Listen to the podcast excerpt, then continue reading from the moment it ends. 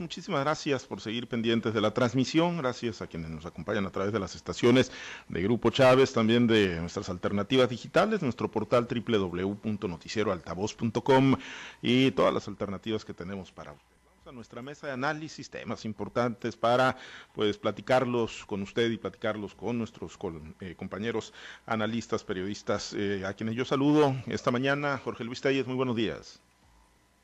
Pablo César, muy buenos días, a Francisco Chiquete, a Osvaldo, a todo tu auditorio del centro y norte del estado. Gracias, Jorge Luis. Eh, Francisco Chiquete, muy buenos días. Buenos días, César, muy buenos días para todos. Gracias. En unos momentos más saludamos a Osvaldo Villaseñor también.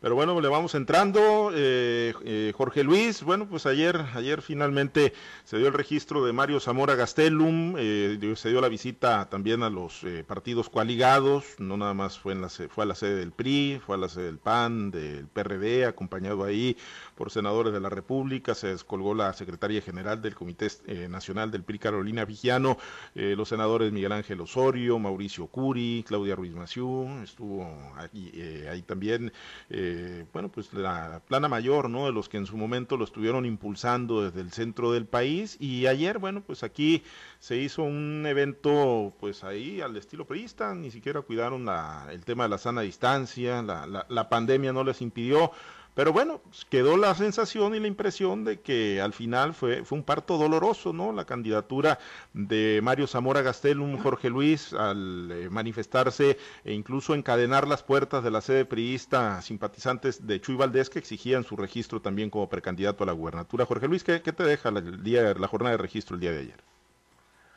Yo considero que únicamente es un incidente, un incidente menor que son muy propios de esta clase de procesos lo que no creo yo es que, bueno, la verdad es que prefiere, preferiría no emitir un juicio, pero sería muy infantil de parte de, Jesús que él fuera, que fuera el haber sido el promotor, el promotor de, esta, de esta manifestación.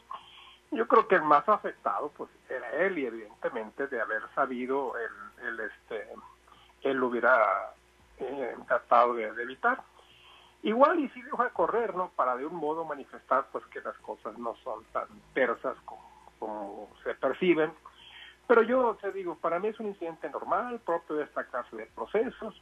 Eh, así pudieron haber bloqueado toda la historia del PRI. De todos modos, este, se hubiera registrado Mario Zamora, ¿no? Si no en la sede del PRI, en cualquier otro lado, pero eh, si Felipe Calderón tomó protesta como presidente en un congreso bloqueado por por la oposición. Imagínate aquí, eh, imagínate que este Mario Zamora, con gente del mismo PRI, obviamente de otra corriente como, como era la de Jesús Valdés. Para Jesús Valdés debe haber sido una muy dolorosa, ¿no? Eh, una decisión que pues que no le favoreció porque evidentemente él estaba ilusionado con que él podría ser el, el, el candidato al gobernador del estado y fue por eso incluso que no contestó o que no ha contestado hasta el momento los ataques de, Sergio Torres, que dicen por ahí que fue lo que los lo que los tumbó de la candidatura. No, no, no, no creo que tampoco que haya sido eso, no o sea, darle demasiada importancia a un, a un opositor, no creo que haya sido los señalamientos los Sergio Torres los que lo tumbaron, pero sí él evitó dar una respuesta porque él estaba, pues si no seguro, sí consciente que tenía muchas posibilidades de ser el candidato a la gobernatura del Estado. Claro que la decisión pues no le favoreció, tenía que favorecer a uno, de, digamos de unos tres o cuatro que llegaron a la final. Y, te digo, esta manifestación normal, normal en toda clase de procesos, lo que sí no me cabe en la cabeza es que él haya orquestado Jesús Valdés, o por ahí que le haya dejado correr eh, midiendo un riesgo, no un riesgo pues infinitamente mínimo, ¿no? Que no iba a trascender, como no trascendió, efectivamente.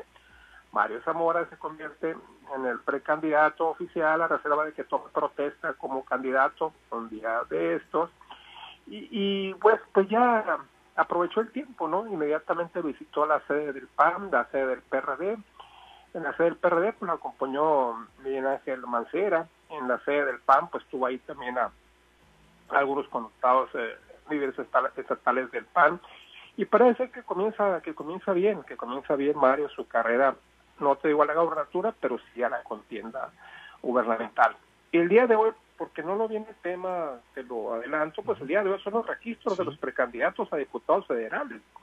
Y la sorpresa para mí es que la lista originalmente conocida no tiene ningún cambio, incluso en el cuarto distrito, donde el apuntado es Eleno Flores. No sé qué está pasando, no sé, yo tenía entendido que Eleno Flores ya se había registrado como candidato del PT, y ahora resulta pues, que está anunciado para registrarse por el PRI, por el distrito número 4. Eh, no tengo más información, lo demás sigue firme, Víctor Godoy por el 3, Sergio Esquerra por el 5 y Faustino Hernández por el 7.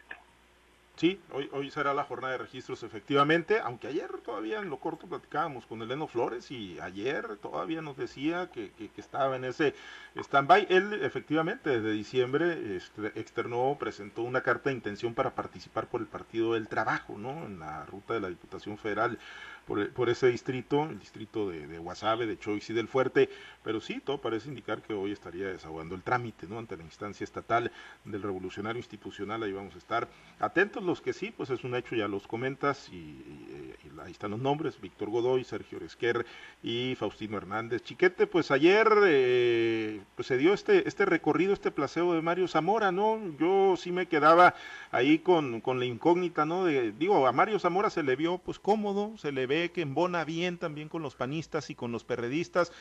¿Quién sabe, no? El caso de Chuy Valdés, ¿no? Si él hubiera transitado hacia la candidatura, verlo ahí detrás de, un templete con el logotipo grande del Partido Acción Nacional. Todos los pronósticos, todas las versiones, los rumores que corrieron, sobre todo militantes de Morena, los tres partidos se pusieron de acuerdo y sacaron su candidato común, su candidato en coalición, de manera que los pone ya en, en, en, un frente electoral que pues habrá que ver hasta dónde les funciona, hasta dónde permea esto a las bases de los, de los respectivos partidos, pero por lo pronto el trámite ya se concretó. Eh, creo que ese fue el, la base del éxito de Mario Zamora, el haber convencido a las dirigencias nacionales, a las fuerzas uh, de esto trasciende a las bases y al electorado. Por lo pronto la, la manifestación de, de priistas, pues sí fue muy menor, fue un incidente que no, no alcanzó a, a, presionar, a generar presión real, pero también es una muestra de que existen cosas que no, no han sido solucionadas, que existen personas que no están satisfechas. Yo creo que por todo el estado hubo expresiones de insatisfacción. Acá en el sur, donde Mario Zamora no ha tenido una gran actividad, una gran presencia política. Es cierto que los grandes reservorios de, las, de los electores del PRI están en el centro y norte, pero bueno, ahorita todo cuenta, y esta es una zona que, Zamora no, no estuvo cubriendo, no ha tenido un buen contacto. Yo la, en la campaña anterior veía que era como yo cuando fui carpintero. Me agarra el, maestro que me estaba enseñando y me dice, oiga, la madera tiene un lado dulce y un lado duro. Y usted nada más está cepillándolo en el lado dulce. Pues así, así Zamora, donde se sentía más cómodo, que era en la parte de los agricultores con los que había trabajado toda la vida, estaba muy contento. Y yo, pero ya se venía para acá para el sur y no, no, no, no, no, no, no le ha dado por, por trabajar esta, esta región, así que será uno de los pendientes adicionales que tengo.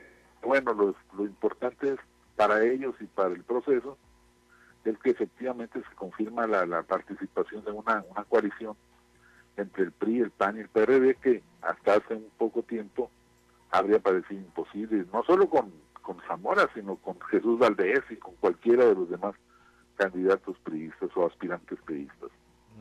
Osvaldo, eh, te saludo, buenos días. Eh, ¿fue, ¿Fue doloroso el parto eh, o fueron unas eh, contracciones de rutina nada más? ¿Faltó que bajaran señales a tiempo? ¿Fueron muestras espontáneas eh, o inducidas por, por alguien las que se presentaron ayer en la sede estatal del PRI? Buenos días, antes que nada, profesor Chiquete, Jorge Luis. Mira, yo creo que son los deseos naturales que se dan en todos los partidos políticos, sobre todo en ese tipo de definiciones. ¿Y por qué? Porque siempre hay muchos que aspiran a la misma posición. Y todos abrigan esperanzas, y todos hacen un trabajo, y todos traen gente hacia abajo que respalda esas aspiraciones y esos proyectos. En el PRI siempre les ha habido, en, cada una de las nominaciones, ha habido ese tipo de movimientos y los hay en todos los partidos políticos. Si tú volteas a ver qué sucedió en Morena tras la definición de Roberto Chamoya, dirás, hombre, el PRI le fue súper bien, vas a decir. ¿Por qué? Bueno, porque acá hubo hasta impugnaciones a la designación, hubo movimientos de grupos, este, eh, consignas muy duras. Pues acá vimos nada más en el caso del PRI, pues una pequeña manifestación que duró unos escasos minutos. Salió Jesús Valdés a decir, Mario Zamora es el candidato del partido, el que nos representa, y nos representará. Y se acabó todo, se acabó todo la manifestación pública. Pero más allá de eso, no pasó nada. Ahora, eh, de que va a haber eh, todo un proceso de articulación, de alineamiento, de saneamiento de heridas, pues los tiene que haber y los tiene que haber como lo va a haber en todos los partidos políticos. Yo creo que a los partidos, sobre todo a los grandes, a Morena y en este caso a la Gran Alianza PRIPAN, pues les queda todavía el parto de las diputaciones federales. En el caso del PRI, pues bueno, hay ya hoy el registro de los supremos aspirantes y seguramente hubo inconformes, pero hay dos paradas adelante todavía, las diputaciones locales y las y las alcaldías y hay regidurías y hay una y hay parasitas procuradoras. Entonces todavía queda queda eh, por repartir y seguramente muchos van a estar esperanzados a ver quién les toca. Y los que no les toque pues seguramente van a buscar posiciones en los equipos de campaña que se va a ocupar mucha gente también y le van a apoyar a los diferentes eh, proyectos al estatal o a los municipales y seguramente habrá toda una articulación pero eso lo vamos a ver en Morena también y lo vamos a ver en el PAS y lo vamos a ver eh, en MC que también está haciendo la, su propia chamba. Yo creo que son parte del, del, del oficio, los gajes del oficio.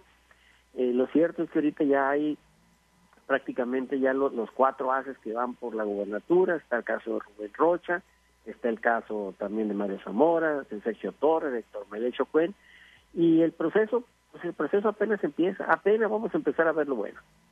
Pues sí, eh, porque como dice Osvaldo, vendrá la articulación, Jorge Luis, de, de, las candidaturas, la selección, de pues el acompañamiento, ¿no? Y ahí, bueno, pues también vendrán partos que seguramente serán muy dolorosos en el momento que, que los partidos, sobre todo donde no, no hay definiciones, ¿no? De las candidaturas comunes en las alcaldías, pues empiecen a sacar los cuadros, ¿no? Porque, digo, yo sí me quedo con ese eh, sentimiento, aunque se da el evento al estilo priista y el acompañamiento y el acuerpamiento de, de Mario Zamora, sí hay en las estructuras duras del partido, en las estructuras formales, en los comités, en las organizaciones, pues eh, un sentimiento de decir, bueno, nos quitaron a nuestro gallo, ¿no? Que era, que era Chuy Valdés.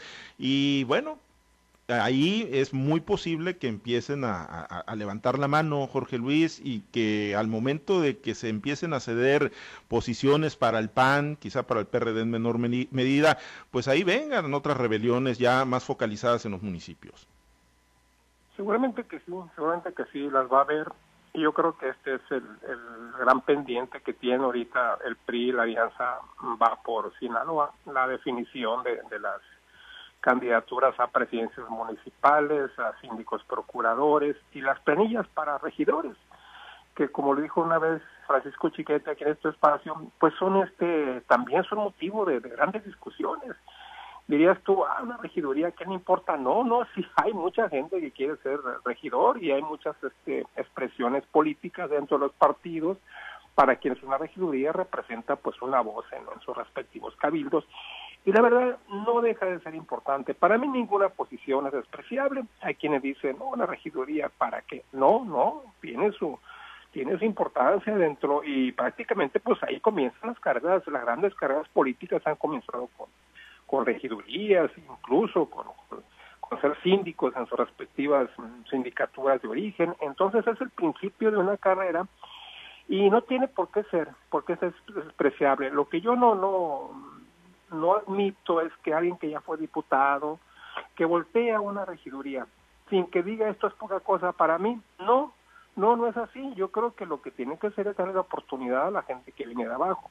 Y este es el gran pendiente que tienen los partidos coaligados en el curso de la semana. Es muy posible que no lleguen a acuerdos. ¿eh? la fecha tope es el día 29, el día de los registros, porque se supone que para entonces ya las cosas deben estar planchadas. porque no es posible que si alguien, el PRI, eh, postula a un candidato, le permite su registro y que después lleguen a acuerdos, es inadmisible que le digan, ¿sabes qué? Bájate porque viene uno del PAN o uno del PRD.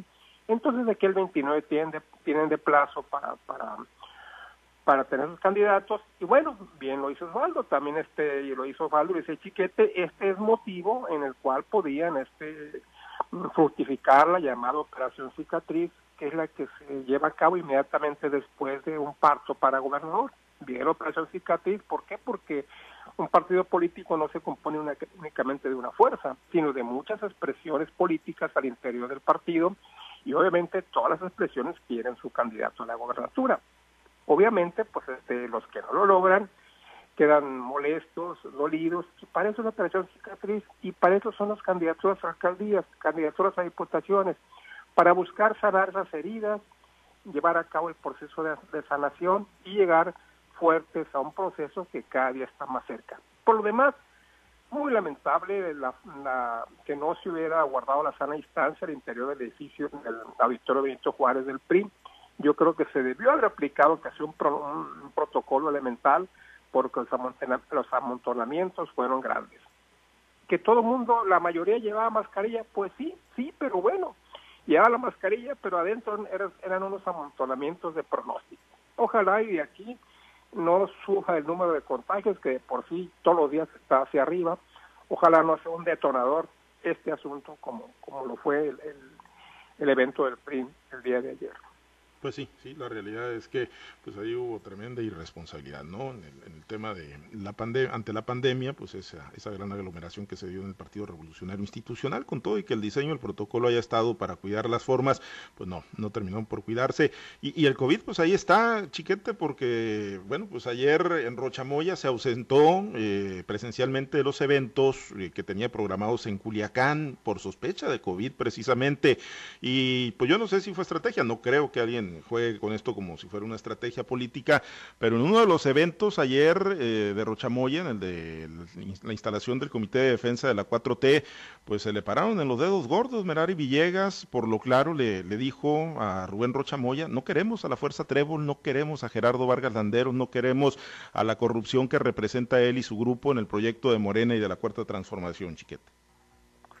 Pues es un problema que ahí está latente que a mí me, había extrañado que no se manifestaran, pero si estuvieron en, contra de la alianza con Miguel merece Puente, pues con mucha mayor razón habrán de estar en contra de Gerardo Vargas, porque pues, es una representación del malovismo, del antecedente más dramático de, los problemas de corrupción y de prepotencia en el Estado, de manera que aceptarla así como si nada y sobre todo con las aspiraciones que trae Gerardo de ser candidato a la presidencia municipal de Culiacán, tenía que generar una roncha, tenía que provocar una reacción que vamos a ver hasta dónde llega.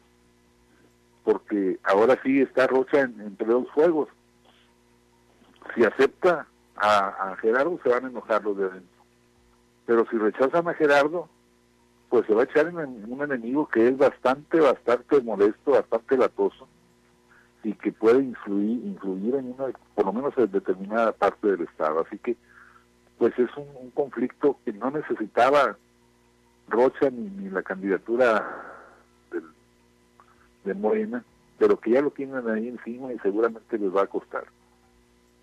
Eh, Osvaldo, ese grupo de Gerardo Vargas que pues ha batallado mucho para transitar en Morena, eh, tiene origen en el Partido Revolucionario Institucional, ya pues al ser ungido Mario Zamora Gastelum, pues se ve más complicado, ¿no? Que, puedan tener algún eh, movimiento, aunque hay quienes nos dicen, Gerardo, Fuerza Trébol es una cosa, Malovismo es otra cosa. Y cuando vemos ayer, por ejemplo, que, gente pues, del grupo de Maloba o que en su momento estuvieron eh, muy fuertes con Maloba, eh, Álvaro Ruelas, eh, el propio Marcos Osuna y, muchos otros, ¿no? entonces, sí, sí hay, sí tendríamos ya que hacer esa división. O sea, Maloba estaría jugando por un lado con su equipo y Gerardo Vargas Landero ya muy independiente por otro. No, yo creo que, que sí son parte de un mismo todo. Lo que sí es cierto es que dentro del grupo malovista ha habido decisiones, ha habido eh, pues gente que no quedó alineada a, la idea de que Gerardo Vargas encabezara el proyecto malovista. Incluso te lo dicen los propios eh, personajes malovistas, ¿no? Eh, de, que el propio Malobo operó para decirles, oye, pues hay que sacar adelante el proyecto de Gerardo Vargas cuando buscaba ser candidato Morena. Y ellos le dijeron, por ahí no transitamos, y muchos de ellos abrieron, y otros eh, fueron arropados por Quillido. Yo, si tú preguntas ahorita eh, dónde tienen el origen Álvaro Ruelas, dónde tiene el origen Marcos Osuna, el propio Bernantelo, pues eh, definitivamente todos van a contestar. El origen no tiene de Maloba, pero dónde han desarrollado su carrera política, pues la han desarrollado al, lado del gobernador Quirino Ordaz, y él es el que los ha eh, apapachado, el que los ha cobijado, y quien los puede hacer trascender en este proceso electoral. O sea, ya no llegan por posiciones o no llegan por posiciones de Maloba, llegan por posiciones que el propio gobernador Quino les está otorgando. Pero de eso, a ver, por ejemplo, ya la parte operativa de Gerardo, la parte operativa de Maloba, pues la estamos viendo y la vemos, por ejemplo, en esa decisión que hubo también del PRD y dicen, ah, el PRD, hay fuga de PRD. No, son los personajes eh, de perredistas de antaño, los mismos que jugaron al lado de Juan Millán, a lo largo de, muchos años, los mismos que les puso Juan Mena Maloba, los mismos que cobijó Maloba y que se fueron para allá. Pues son ahorita los que están buscando cobijo en Morena. Y, llaman la atención porque muchos de esos, esos personajes están buscando cobijo en Morena y cobija con Rocha Moya.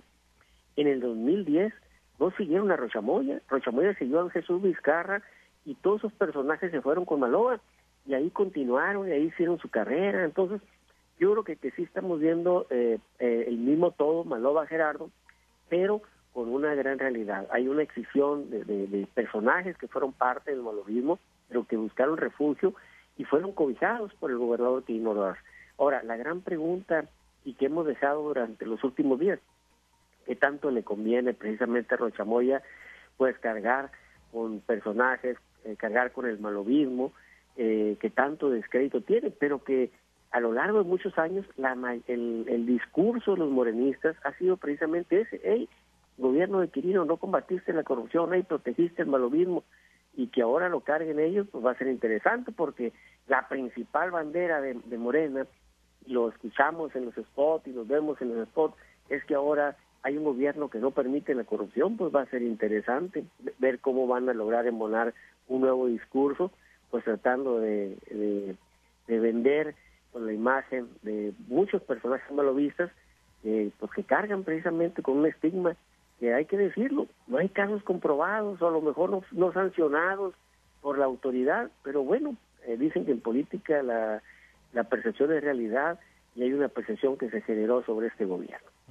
Oye, tú tuiteabas, Osvaldo, eh, por cierto, eh, que se reportaron los gobernadores, ¿no? Juan Millán, eh, Aguilar, ahorita que decía de los liderazgos que tienen origen en el millanismo, que estaba muy contento, ¿no? El exgobernador Millán por la designación de Mario Zamora, ¿eso equivale a respaldo nada más le provocó alegría? Bueno, yo creo que vamos a, a, ver en realidad, y yo insisto mucho, va a ser una elección polarizada, para los y bueno, efectivamente ayer que estábamos haciendo ese tipo de comentarios y decimos que la parte del PRD millanista, malovista, se fue hacia hacia Morena a buscar Rocha de inmediato el gobernador Juan Millán, pues él dice, hey, pues una precisión a tiempo, Osvaldo, dice, o sea, yo estoy contento. Él no dice que va para allá y lógicamente hay eh, sus diferencias muy claras entre Rubén Rocha y él que vienen desde la etapa de, de elección de ambos, donde ambos compitieron por la gobernatura. Y, bueno, yo creo que después ya sale Jesús Aguilar y dice, yo también voy con Mario Zamora. Pero yo creo que eso lo vamos a ver reflejado en el caminar de los días, en el pasar de los días. Si sus equipos respectivos realmente se meten con todo a apoyar a Mario Zamora, o bien, pues solamente fue los dientes para afuera. Jorge Luis, eh, eh, brevemente, pues va a quedar, ahorita tú nos comentabas de apertura eh, que tienes allí datos elementos de que sí se registraría Eleno Flores Gámez. En su equipo aquí nos dicen que, que no, y estoy leyendo un tuit también que está posteando Mario Zamora de que va a acompañar, pero solamente en el registro a Sergio Esquer, a Faustino Hernández y a Víctor Godoy. va a quedar pendiente, va a quedar ahí sin, sin candidato por lo pronto el, cuarto distrito, o si hay algún otro elemento que que, nos indique que se va a registrar Eleno Flores Gámez.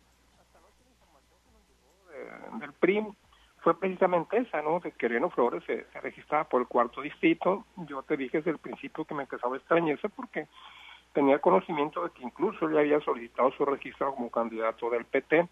Sin embargo, esta noche lo estaba anunciando el PRI. Y pues si no es Eleno, tendrán que sacar un candidato de última hora, o si no es que ya lo tienen, que seguramente ya lo tienen, porque en el PRI siempre tienen un plan B a la mano, porque hoy es el día en el que tienen que registrarse, entonces no puede quedar este distrito sin, sin candidato. Y pues si no es Eleno, será otro, otro, pues un agente de WhatsApp, alguien este que encaje por ese, por ese distrito. Te digo, esta noche, Eleno Flores estaba en la relación de los, de los cuatro, de los cuatro aspirantes a diputados federales que se iban a, a solicitar su registro el día de hoy. Esta es la información que tengo, no sé si haya movimientos, pero sí te digo, yo tengo la duda no en torno a este, ante este señor Eleno Flores sí, sí, sí, sí, en su equipo ahorita pues nos dicen no, no hay nada, pero bueno, digo, no ha caído, no ha cerrado la, la, la, etapa, de hecho se va a abrir ahorita los registros, pero el que está convocando es Sergio Esquer, el Pío Esquer a las 11.30 de la mañana, está convocando Faustino Hernández ahorita en una hora a las 10 de la mañana y Víctor Godoy eh, a las 11 de la mañana, ellos, ellos son los que estarían convocando y Mario Zamora dice pues los voy a acompañar, pero de Eleno Flores no se sabe eh, absolutamente nada, eh, Chiquete pues se andan, se andan ahí pues que peleando posiciones o cuadros.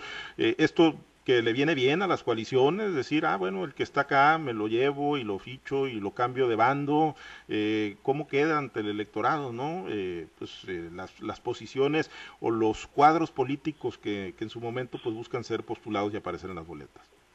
Fíjate que en cualquier otro proceso, la situación de Leno estaría muy difícil porque, bueno, la gente no le tomaría seriedad a su, posición política de acordar primero con unos y luego acordar con otros. Pero a como están las cosas, pues más bien lo hace ver como un cuadro deseado y entonces pues, los partidos solo tienen la excusa de las coaliciones. No, hay, no es que les falte un, elemento para anunciar, sino que tienen que equilibrar y buscar establecer estas, uh, pues, este, esta serie de, de movimientos. Además, les urge a todos eh, llamar a la sociedad civil más que ofrecer sus propias ofertas políticas. Ya vimos cómo se definió la candidatura al, gobernador o la precandidatura al gobernador, de manera que, pues es, es eh, como se decía ¿no? de las empresas anteriores, esto es nuevo, las reglas tradicionales están siendo transformadas, están siendo renovadas no hay una estructura lógica en la que diga, pues por aquí se tiene que ir, simplemente es un jaloneo que tiene el riesgo de que la gente lo vea mal, lo vea como improvisaciones, lo vea como ofensa para las militancias de los demás partidos, pero pues es, un experimento en el que están buscando nuevos, nuevos caminos de acercamiento al electorado. A estar pendientes a ver quién aparece ahí por el Distrito 04. Chiquete, excelente fin de semana. Gracias. Que les pase muy bien todos. Gracias. Eh, Osvaldo, ¿va o no va Eleno? Y si no va Eleno, ¿quién va por el PRI en el Distrito 04? Pues mira, en mi columna de hoy solamente menciono a tres de los que recibí precisamente invitación. Pero del cuarto no recibí invitación de nadie. Habrá que estar pendiente ahora sí. Pero pues ni modo que no postulen. Tienen que postular a alguien definitivamente. Y el registro tiene que ser hoy. Así es. Así que pues, esperemos a ver quién, quién, es el que resulta el elegido. Si va siempre en los Flores o si tienen que recurrir a un candidato emergente. Muy bien. Osvaldo, excelente fin de semana. Habrá que saber. Saludos, Jorge Luis. Saludos, chiquete. Un abrazo, Pablo. Gracias, Jorge Luis. Excelente fin de semana. Igualmente, saludos. Gracias y gracias a los compañeros operadores en las diferentes plazas de Grupo Chávez Radio. Muchas gracias a usted, nuestro radio escuchas. Manténganse conectados y sintonizando las estaciones permanentemente